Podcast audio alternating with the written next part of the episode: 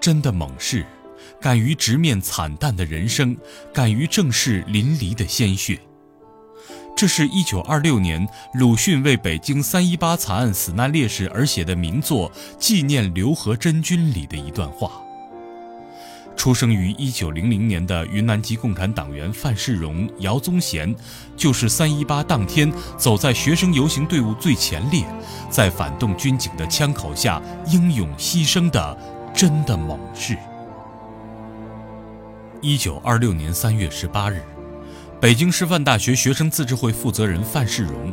北京艺术专门学校的第一位中共党支部书记、学生自治会主席姚宗贤带领同学，跟随中共北方区委书记李大钊、组织部长陈乔年，浩浩荡荡走上街头，抗议日本军舰侵入大沽口、炮轰国民军，声讨英美日等八国无理通牒中国的罪行。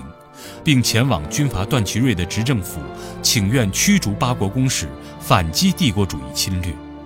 游行队伍走到段祺瑞政府的国务院门前时，遭到埋伏的军警抬枪射击，民众纷纷后撤，士兵们手持马刀、刺刀、铁棍追击砍杀，造成空前惨烈的三一八惨案。这一天，国务院门前尸横遍地。四十七名手无寸铁的群众被杀害，一百五十五人重伤，轻伤难以计数。李大钊和陈乔年也负了伤。这一天被鲁迅称为民国以来最黑暗的一天。这一天，走在游行队伍最前面的范世荣、姚宗贤首先中弹，当场牺牲。三一八惨案，中共牺牲了七位共产党员。